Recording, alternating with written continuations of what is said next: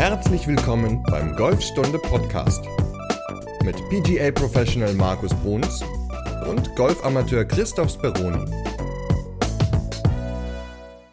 Folge 193, der Golfer-Ellenbogen. Moin Markus. Moin Chris. Ja, der Golfer-Ellenbogen. Hast du schon mal einen Golfer-Ellenbogen gehabt? Also oder auch einen Golferarm? Golfarm? Ich hatte tatsächlich im Urlaub in Schweden, hatte ich bei einem Schlag so ein bisschen in den Boden gehauen. Ich vermute, dass es das war. Im Unterarm wirklich so einen stechenden Schmerz gehabt und dann wirklich dann auch Schiss gehabt, dass der Schmerz wiederkommt und war dann so ein bisschen gehemmt. Aber so ist dann auch nicht weiter schlimm gewesen. Aber ich glaube, dieser Schmerzimpuls, der ist schon sehr, sehr unangenehm. Aber nein, hatte ich nicht. Du? Ja. Also es war eher ein Tennisarm, also der ist ja auf der anderen Seite. Der Golferarm ist ja auf der Innenseite äh, des Ellenbogens und der Tennisarm ist auf der Außenseite. Und ich hatte, das ist noch gar nicht so lange her, ich, ich glaube, es war 2019, in beiden Armen gleichzeitig. Uh. Das war auf gut Deutsch gesagt richtig beschissen. Also da musste ich auch lange arbeiten, dass ich das loswerde. Konnte auch teilweise den Golfschläger nicht greifen konnte noch nicht mal eine Kaffeetasse greifen mit einer Hand, da mussten immer beide herhalten. Das war schon sehr unangenehm, das war nicht so geil, aber ich habe es in den Griff gekriegt. Aber wie, darüber reden wir ja heute mal. Oder was man auch so machen kann und wo das so herkommt, beziehungsweise auch, wo ist denn was und ja, wo liegt die Ursache? Jetzt sind wir beide natürlich keine Ärzte oder äh, Physiotherapeuten oder Orthopäden. Das heißt, wenn wir irgendwas falsch erzählen sollten, also ich würde mich gerne über Feedback freuen, über Positives, aber auch vielleicht über Feedback, wenn wir etwas vielleicht falsch gesagt haben sollten. Aber ich hoffe, wir haben uns gut äh, informiert und haben gut recherchiert. Du bist jetzt geschädigt durch die Stack-and-Tilt-Folge, ne? als sich da die ganzen Instructor gemeldet haben.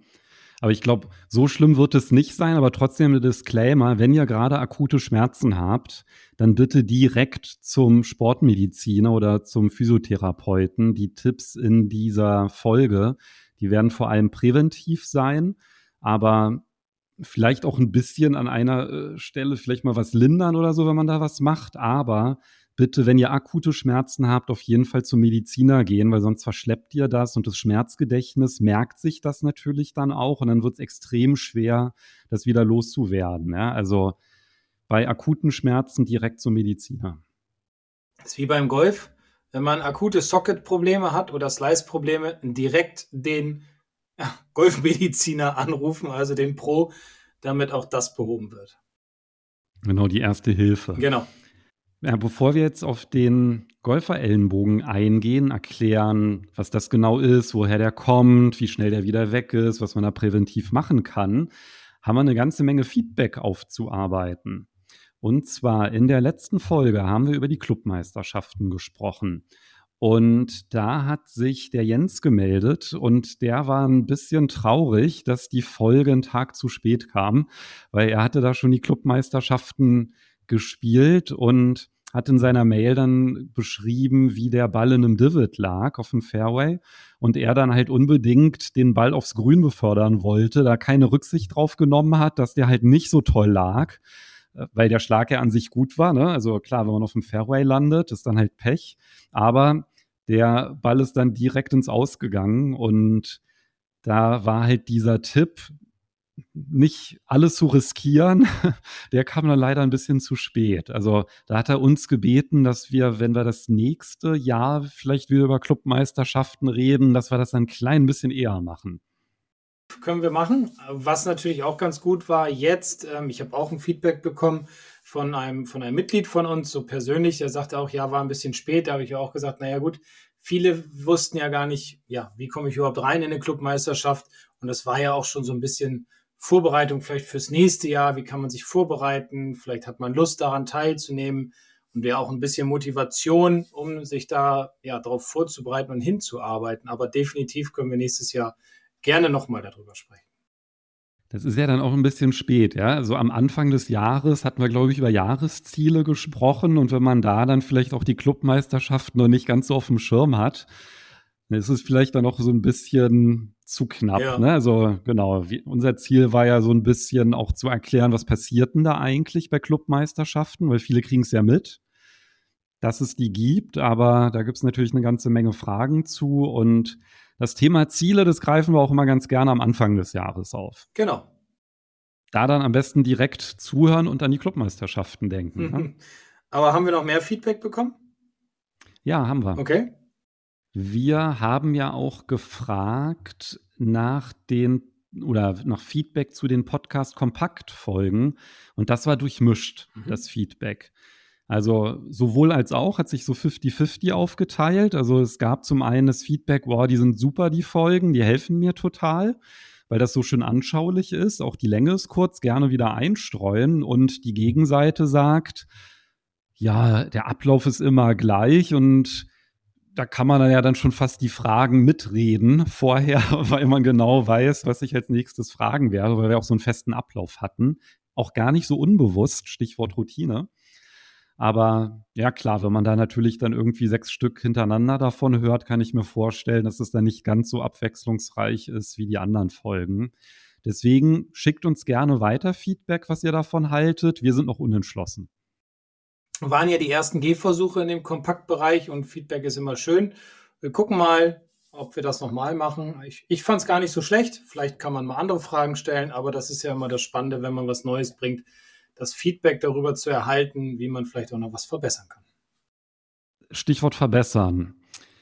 Wir haben auch in den letzten Wochen mehrere Podcast-Bewertungen bekommen. Da waren sehr schöne dabei. Und eine war besonders schön, weil die Kritik enthält. Und zwar war da das Feedback, da haben wir zwei von fünf Sternen bekommen. Und zwar ja unterhaltsamer Podcast, aber für Anfänger ungeeignet, weil viele Fachbegriffe gebraucht werden, aber nicht erklärt werden. Und das hat uns ein bisschen schockiert, ne? weil wir eigentlich immer bemüht sind, so die Fachbegriffe zu erklären und so, aber es kann schon sein, dass wir vielleicht auch so über die Jahre vielleicht ein bisschen zu viel voraussetzen. Also wenn jetzt jemand so zwischendurch einsteigt, dann haben wir ja immer im Kopf, ach, darüber haben wir ja schon gesprochen. Wir verlinken dann einfach die Folge und gut ist. Also hat zumindest bei mir ein bisschen was bewirkt, die Kritik. Ja, bei mir auch. Du hattest mir die ja weitergeleitet und ich finde das ja auch gut, Kritik. Und ich hatte das nicht auf dem Schirm, dass, also klar, dass wir über Technik reden und wir versuchen ja immer so gut es geht, alles zu umschreiben mit Bildern. Ne, dass ich was erzähle, du gibst das dann nochmal in deinen Worten wieder, so wie du es verstanden hast, um dann auch ein Bild wiederzugeben. Und ja, wenn uns immer da mal was zwischenrutscht, was zu technisch ist, dann kann es mal passieren, logischerweise. Ist auch gut, dass äh, ja, derjenige das geschrieben hat.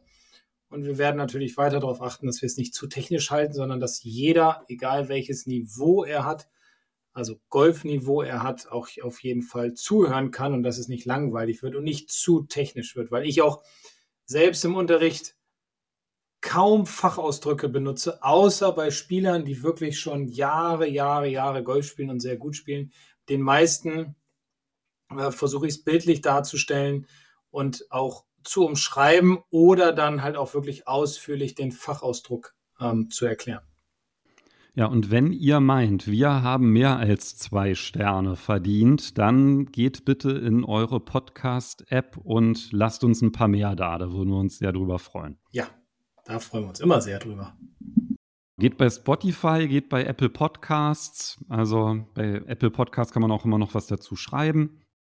Ich glaube, damit haben wir so das grobe Feedback abgearbeitet und können jetzt mal auf ein schmerzhaftes Thema eingehen, nämlich den Golfer Ellenbogen. Du hast es zwar schon auch gerade so kurz abgegrenzt eingangs im Vergleich zum Tennisarm. Vielleicht können wir ja damit anfangen. Also, wir haben schon damit verbunden Schmerzen im Arm, mhm.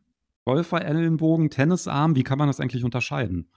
Naja, die Schmerzen beim Golferarm sind auf der Innenseite oder auf dem Innenbereich des Ellenbogens. Und wenn du zum Beispiel mal deine Handgelenke beugst, also ich mache das jetzt mal nebenbei, dann wirst du merken, dass sich, wenn du deinen, machen wir es mal so, du, ich habe jetzt meinen linken Arm ausgestreckt und beuge mein linkes Handgelenk mal nach innen, sodass meine Fingerkuppen praktisch zu meinem Unterarm zeigen, dann merke ich richtig, wie sich auf der Innenseite meines Ellenbogens bildet sich so eine kleine Beule. Und das ist halt die Spannung, die da entsteht. Und da, wenn da der Schmerzpunkt ist, dann habe ich einen Golferellenbogen oder Golferarm, weil die Sehnen auf der Innenseite des Arms sind verbunden mit der oder haben Zugriff auf die Beugung der Handgelenke. Und wenn ich zum Beispiel einen Tennisarm habe, dann ist das eher auf der Außenseite. Und das ist dann wieder, dass die Sehnen auf die Streckung der Handgelenke Zugriff haben, sozusagen. Also wenn ich jetzt meinen linken Arm wieder ausstrecke und ich strecke jetzt mal oder überstrecke mal mein linkes Handgelenk, dann merke ich richtig ein Ziehen auf der Außenseite im Ellenbogenbereich. Und das wäre dann, wenn da der Schmerzpunkt ist, das wäre dann der Tennisarm. Gibt es denn eine Seite, bei der das besonders, also linker oder rechter Arm beim Rechtshänder oder kann das beliebig sein? Äh, das kommt durch einseitige Bewegung oder durch einseitige starke Belastung. Zum Beispiel kann es auch durch Schreiben kommen. Also heutzutage tippen wir ja viel auf dem Rechner oder am Handy oder sonst irgendwelchen digitalen Geräten. Und wenn wir dann mal einen Stift in die Hand nehmen und verkrampfen, dann kann es auch natürlich dazu kommen, dass wir dann Schmerzen bekommen. Es kann aber auch vom Golf natürlich kommen, wenn ich zum Beispiel einen überdrehten Griff einnehme. Dann habe ich meistens in der Regel einen Tennisarm, weil dann ist ja eine gewisse Streckung, aber auch Beugung da, aber diese Streckung überwiegt dann häufig, weil dann auf der Außenseite, also im Ellenbogenbereich, halt sich die ganzen Sehnen knubbeln. Und gut, das ist jetzt meine Erfahrung dass dadurch dann außen der Schmerz entsteht, also dementsprechend ein Tennisarm. Okay, aber ob das jetzt auf der linke oder der rechte Arm also, ist? Ja, ob du Links- oder Rechtshänder bist, also ich hatte es in beiden. Gleichzeitig. Und bei mir kam es aus dem Rücken. Also ich bin da komplett untersucht worden.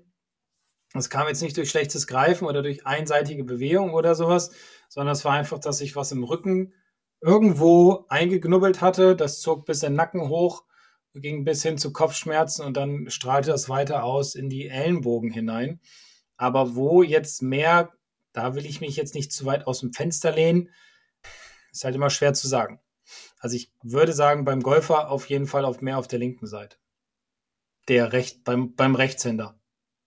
Oh, okay. Weil der linke Arm ja weniger benutzt wird im alltäglichen Leben. Dann kommt der Golfer, der Rechtshänder, zum Spielen, greift mit links, überdreht den Arm, greift vielleicht zu fest, ist zu viel Spannung drauf und dann kann halt der Golfer oder der Tennisellenbogen entstehen. Es muss aber, wie gesagt, nicht durch Golf entstehen und es kann auch nicht oder muss nicht nur auf der linken Seite sein, sondern kann auch auf der rechten Seite sein hängt dann halt auch damit ab, ob der dann vielleicht schon so ein bisschen überstrapaziert ist durch irgendwie andere Aktivitäten und dann durchs Golfen gibt man dann dem noch den Rest. Ja. Und dann kann es dann halt beliebig sein. Genau. Ich hatte ja mal vor Jahren mit dem Markus Papst ein Buch zusammengestellt, Schmerzfrei Golf spielen. Da geht es dann halt auch darum, dass man also eher präventiv Übungen machen kann, um mehr Beweglichkeit zu erzielen, um letztendlich halt auch diese Überbelastung zu vermeiden, weil das ist ja wirklich das Beste, was man machen kann, dass man halt erst gar keine Schmerzen bekommt. Und ähm, in der Vorarbeit zu diesem Buch hatten wir halt auch eine Befragung durchgeführt und da haben über 600 Golferinnen und Golfer teilgenommen. Und da fand ich dann wirklich erstaunlich, dass bei dieser Umfrage jeder Fünfte gesagt hat, dass er regelmäßig mit Schmerzen spielt. Oha. Das finde ich krass. Das fand ich ziemlich viel und tatsächlich auch nur ein Fünftel völlig beschwerdefrei. Das heißt, drei Fünftel, die haben halt auch hin und wieder mal Schmerzen. Mhm. Und das fand ich dann halt schon erschreckend. Da ist tatsächlich Problemzone Nummer eins, ist der Rücken mhm. mit 60 Prozent. Gefolgt dann von Schultern, Arme und Hände. Also Knie sind auch noch viel dabei. Aber tatsächlich sind so Hände und Arme echt auch so eine Problemzone. Und das häufigste Mittel, was dann halt eingesetzt wird, sind tatsächlich Schmerzmittel. Ne? Also das war dann sogar, dass in der Altersgruppe 50 bis 60 jeder zweite ähm, beim Golfen zu Schmerzmitteln greift, wenn er Probleme hat. Und das fand ich halt auch ganz schön krass, ne? dass man dann halt wirklich einfach aufgrund der Belastung sagt, naja, ähm, dann nehme ich jetzt lieber eine Schmerztablette, damit ich halt irgendwie über die Runde komme im wahrsten Sinne des Wortes. Und es ist ja tatsächlich auch bei sowas wie einem Golfer-Ellenbogen gar nicht mal so, also ich will das jetzt nicht gutheißen, ja, bitte zum Mediziner gehen, aber ich habe ja schon das Schmerzgedächtnis angesprochen und da kann es ja tatsächlich dann sogar ganz gut sein, ne? wenn man da irgendwie, also am besten wäre es eigentlich gar nicht Golf zu spielen, also ja, wenn man da Schmerzen Pausen. hat im Ellbogen. Ja. Aber letztendlich ist es halt schon so, auch wenn man halt bei jeder Bewegung irgendwie Schmerzen hat, ähm, dass es halt gerade fürs Schmerzgedächtnis ziemlich gut ist, da halt dann auch was für, über einen kurzen Zeitraum zu nehmen, damit sich das halt nicht einbrennt. Mhm. Ne? Weil ansonsten ist es ja wirklich so, dass man halt einfach mit einer bestimmten Bewegung immer diesen Schmerzimpuls verbindet. Und dann hat das Gehirn, sendet dann halt trotzdem diesen Impuls oder reagiert drauf, obwohl der Schmerz eigentlich oder die Ursache schon längst weg ist. Also da darf man echt nicht mit scherzen. Nee, darf man auch nicht. Und es ist nicht unbedingt immer hilfreich, sich Cortisonspritzen zu geben, äh, geben zu lassen. Also da habe ich auch mal bei uns einen, einen gefragt, der auch Probleme hatte. Der hat sich immer wieder Cortisonspritzen geben lassen und die Probleme gingen halt auch nicht weg in den Arm. Und bis er dann wirklich mal dahin gegangen ist und hat gesagt, okay, ich probiere es halt mal mit einer anderen Behandlung, ja, sei es Massage, sei es Stoßwellentherapie oder äh, wie heißt es, Akupunktur zum Beispiel, das kann alles helfen, weil dieses Cortison lindert zwar kurzfristig den Schmerz, so hat er mir das erklärt, aber nimmt ihn halt nicht komplett weg und löst auch nicht unbedingt die Probleme, sondern fördert, ähm, nicht fördert, Quatsch, sondern ähm, stört auch den Heilungsprozess. Also kann. Es ist natürlich immer von Typ zu Typ unterschiedlich. Das muss man logischerweise auch immer dazu sagen. Ja, kommt natürlich drauf an, was die Ursachen Ganz dafür genau. sind. Und ja, klar.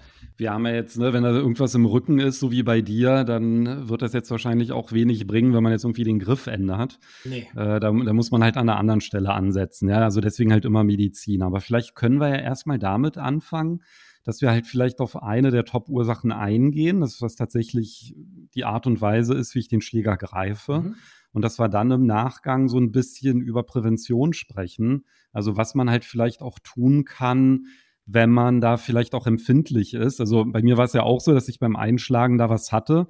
Und da habe ich dann auch so eine Übung, die mir zumindest immer ganz gut hilft, dass das halt nicht auftritt, ne? wenn wenn es dann halt mal vielleicht bei einem Schlag mal so gezwickt hat. Also können wir gleich drauf eingehen. Ja. Vielleicht fangen wir mal mit den Ursachen an.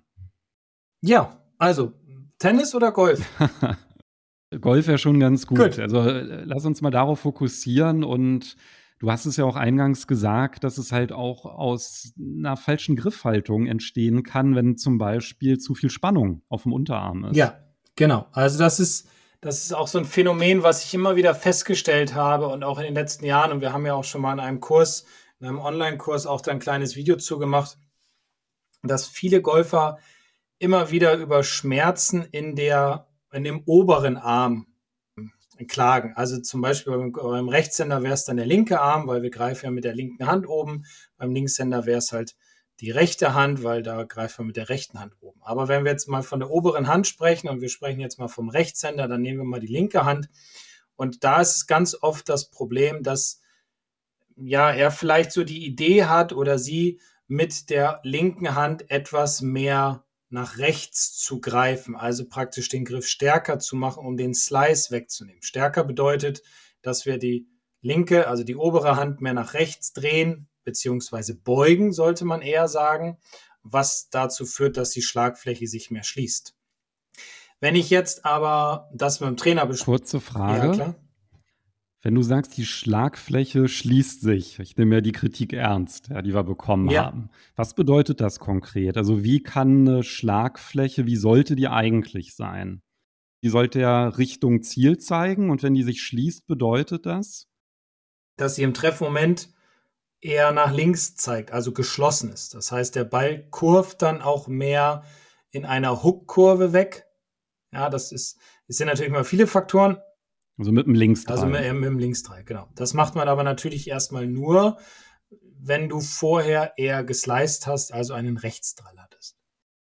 Okay, das heißt, dass man versucht, so überzukompensieren. Ne? Man denkt, oh verdammt, der ähm, Ball, der slice die ganze Zeit. Jetzt versuche ich mal ein bisschen stärker zu greifen. Ja. Also stärker greifen bedeutet, dass die Schlagfläche sich mehr schließt, also mehr nach links zeigt für einen Rechtshänder im Treffmoment. Genau. Und wenn man das jetzt aber auf eine unnatürliche Art und Weise macht und dabei verkrampft ist, dann ist die Schlagfläche zwar ein bisschen mehr geschlossen, was man eigentlich auch versuchen sollte, aber das entsteht dann halt durch so eine krampfige Haltung.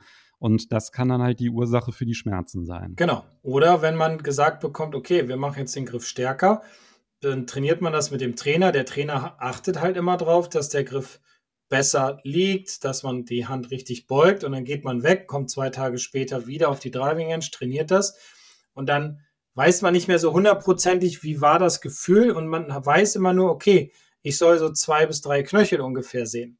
Und dann verdreht man gerne. Und zwar, wenn du jetzt mal deinen linken, ich mach's mit dem linken Arm jetzt mal mit. Ich habe meinen linken Arm mal ausgestreckt, habe ihn relativ locker und drehe jetzt mal den Arm aus der Schulter heraus. Dann merke ich jetzt schon, wenn ich dann Spannung bringe, ohne was zu greifen, wie ich diese Spannung im linken Ellenbogen halt bekomme.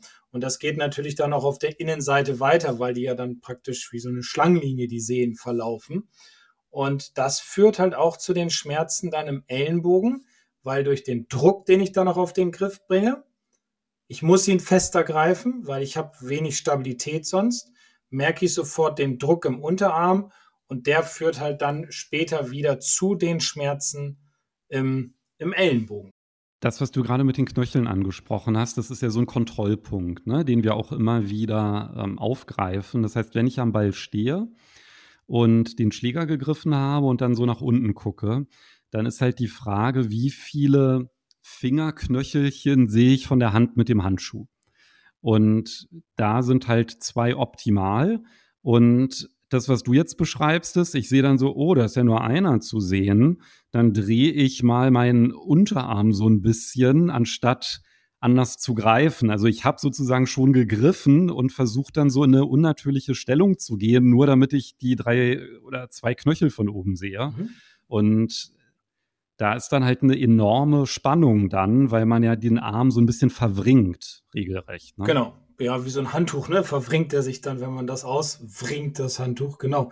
Und da entsteht halt die starke Spannung. Und das ist auch etwas, was ich mir immer dann zuerst angucke, wenn die Leute fe zu fest greifen, das sieht man. Oder wenn man sieht, okay, der Arm ist jetzt über die Schulter verdreht, dann frage ich auch ganz oft, oder im Grunde frage ich immer, ob sie Schmerzen denn haben. Und neun von zehn Leuten antworten mit Ja, im Ellenbogen habe ich Schmerzen und dann weiß man sofort, Jetzt muss der Griff geändert werden, jetzt muss der neutralisiert werden, also es muss vernünftig wieder in den Fingern gegriffen werden und das Gefühl ist dann, ja, wichtig und das wird dann auch die ganze Stunde meistens ähm, beanspruchen, was aber nicht schlimm ist, denn mit Schmerzen zu spielen ist ja im Grunde das Schlimmste überhaupt und außerdem auch der überdrehte Griff kann dazu führen, dass der Ball oder wird dazu führen, dass der Ball nicht mehr gut getroffen wird.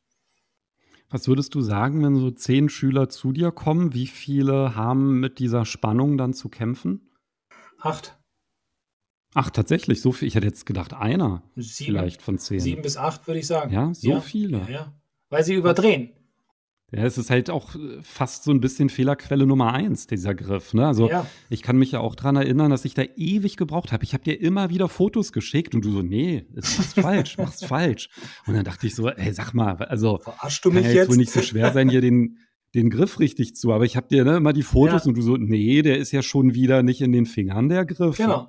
Also heute auch. Ich hatte heute von 9 bis 19 Uhr Unterricht und habe dreimal nur über den Griff gesprochen. Das andere war ein bisschen kurzes Spiel, ja, auch mal ein bisschen taktische Dinge, aber da waren drei Stunden nur Griff. Nur. Weil der Griff hat halt eine monströs große Auswirkung auf unseren Golfschwung. Ich kann dann besser winkeln, ich kann besser releasen, ich habe eine bessere Schlagflächenstellung, meine Unterarme können sich besser bewegen, mein ganzer Körper im Grunde ist ja vom Griff abhängig. Und ich sage ja immer, habe ich ja auch schon oft gesagt, und die Hände sind die einzige Verbindung zwischen uns und unserem Schläger. Und die haben halt eine riesen Auswirkung auf die Schlagfläche, auf die Bewegung. Und wenn das alles nicht passt oder wenn der Griff nicht passt, werden wir auch Probleme mit dem Ballkontakt und der Richtung haben. Ich glaube, das mit dem Griff, das tut man auch so auf die leichte Schulter, weil mir ging es ja dann auch so, ne? Dann, ja, ja, der Griff, ja, ja, ne?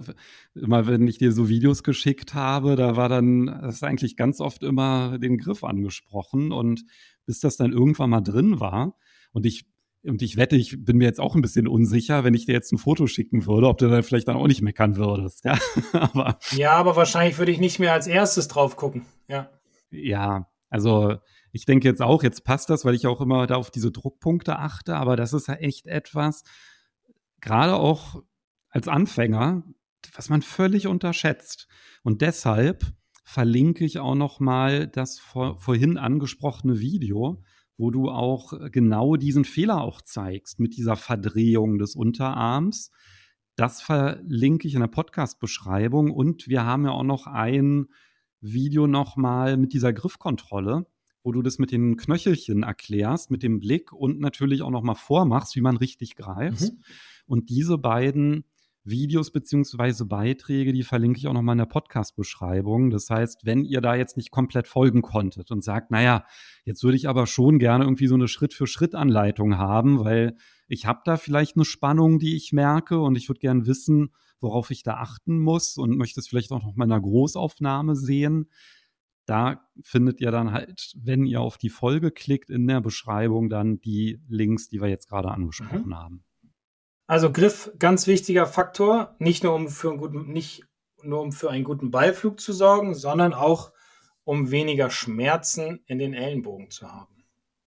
Wenn ich diesen einstechenden Schmerz hatte, als ich da so einen, einen fetten Schlag hatte, das ist ja dann letztendlich auch die Sehne, ne, die da einmal schön vibriert, wie so ein eine Gitarre. Die zieht dann einmal durch, ja, aber das ist natürlich dann, weil du mit dem Handgelenk im Grunde hängen bleibst. Ja, das zieht dann vom Handgelenk einmal hoch. Das ist ja das, was ich vorhin meinte, dass ja beim Golferarm einfach die Sehnen am Handgelenk ja ansetzen und für die Beugung zuständig sind. Und wenn du so reinhackst in den Boden, dann zieht das ja durch den Unterarm und dann hast du ja eine sehr starke Beugung im vorderen, also in deinem Fall linken Handgelenk gehabt. Womöglich, egal in welche Richtung. Ja, es gibt ja zwei Richtungen, die man beugen kann. Und das zieht dann wiederum rein. Das kann ein kurzfristiger Schmerz sein, aber das wahrscheinlich nur kurzfristig bei dir, weil du deine Unterarme gut trainiert hast. Und das ist ja auch etwas, was zu diesen Schmerzen führen kann, dass viele Golfer sich gar nicht so bewusst sind, was wir eigentlich alles so in so einer, in so einem Golfschwung bewegen. Also wie viele Muskeln bewegt werden. Und es sind, ich, sind um die 120, die wir dabei bewegen während so einer Bewegung, während eines Golfschwungs. Und gerade die Handgelenke, die Unterarme, die Arme, die Schultern, das sind ja Dinge, die wir immer einsetzen auf jeden Fall. Die Füße jetzt nicht unbedingt immer und die kleinen Zehen auch nicht. Also die Füße zum Stehen und zur Stabilität. Aber die Hände sind immer in Bewegung. Und wenn ich meine Unterarme und Handgelenke und Arme und Schultern nicht genügend stabilisiere durch Training, dann kann es natürlich schnell zu Schmerzen kommen. Bei dir, vielleicht dadurch, dass du gute, gut trainierte Unterarme hast, dadurch, dass du ja auch schon wieder ins Fitnessstudio gehst, trainierst du die ja auch unbewusst. Vielleicht trainierst du sie so sogar auch bewusst mit. Hast du nur ganz kurzfristig einen Schmerz gehabt und nicht längerfristig. Was mir dann zum Beispiel auch hilft, wenn ich dann halt, manchmal merkt man das ja auch so ein bisschen, ne, dass man merkt, boah, heute ist irgendwie so, ein bisschen komisch, so das Körpergefühl. Ne? Mhm. Dass man so merkt, vielleicht so überbelastet, vielleicht hat man im Garten irgendwas gemacht oder am Haus irgendwas geschraubt, ja, und dann hat man ja schon so eine kleine Vorbelastung. Und was ich total gut finde als kleine Übung beim Aufwärmen ist, dass man sich zwei Schläger nimmt, also zwei Eisen einfach mit einer Hand greift und dann mit ausgestrecktem Arm diese beiden Schläger rotiert. Ja. Also ich greife zwei Schläger mit einer Hand am Schaft, halte meinen Arm nach vorne gestreckt, halte, wie gesagt, die beiden Schläger fest und fange dann an, meinen Unterarm zu rotieren und zwar immer so weit es geht, also nicht überstrecken, also so, dass es halt nicht weh tut und drehe das dann halt in jede Richtung. Und dann wechsle ich natürlich den Arm und mache das mit dem anderen. Und das finde ich total hilfreich, da auch so ein bisschen das präventiv zu machen, wenn man das macht, weil das stabilisiert unglaublich. Ja, dann bereitet man einfach den Körper auf die Bewegung vor und lindert natürlich damit dann auch das Risiko einer Verletzung. Vorbeugemaßnahmen. Vor, also vor der Runde, vor dem Training aufwärmen, zu Hause zum Beispiel, kann man auch mal, könnten wir jetzt auch, wenn wir hier so sitzen und die Folge aufnehmen, können wir uns mal einen Tennisball nehmen und diesen Tennisball einfach in der Hand immer zusammendrücken. Ja, muss nicht lange sein, zwei, drei, vier Minuten, immer mal so ein bisschen drücken, das stabilisiert auch, das hilft auch Schmerzen zu lindern, das ähm, führt auch dazu, dass sich der, die, der Unterarmmuskel oder die Muskeln in den Unterarm viel ja, verstärken, ja, präventiv vorarbeiten. Das sind so Kleinigkeiten. Ja, wenn die jeder machen würde, hätte man wahrscheinlich weniger Schmerzen, weniger Probleme diese Kleinigkeiten, die machen halt dann aber auch den Unterschied. Ja. Ne? Das ist genauso, wenn ich diese zwei Schläger greife, ich muss das ja nur 20 Sekunden machen. Das reicht ja, ja schon. Klar, du länger brauchst du gar nicht, weil es muss aber immer regelmäßig gemacht werden. Und das ist genau der Punkt, dass die wenigsten es leider regelmäßig machen oder nicht regelmäßig viel wichtig, also es ist wirklich wichtig, als ich, da haben wir auch schon ein paar Mal drüber gesprochen, nicht nur eine Routine auf dem Golfplatz anzueignen, sondern auch Routinen in der Vorbereitung, also vor einem Turnier, vor einer Trainingssession, dass man sich aufwärmt, dass man sich bewusst aufwärmt, dass man dadurch natürlich auch Schmerzen oder, oder, oder hilft seinem Körper darauf vorzubereiten, falls irgendwas ist und dass halt weniger Schmerzen eintreten. Aber die wenigsten machen sich, so sehe ich es zumindestens, machen sich tatsächlich warm, weil sie denken, ach, ist ja sowieso nur so ein bisschen gegen so einen Ball kloppen und gut ist. Aber nach der Runde kommen dann alle und sagen, oh, hier tut was weh und da zwickt du hast es ja vorhin selbst gesagt.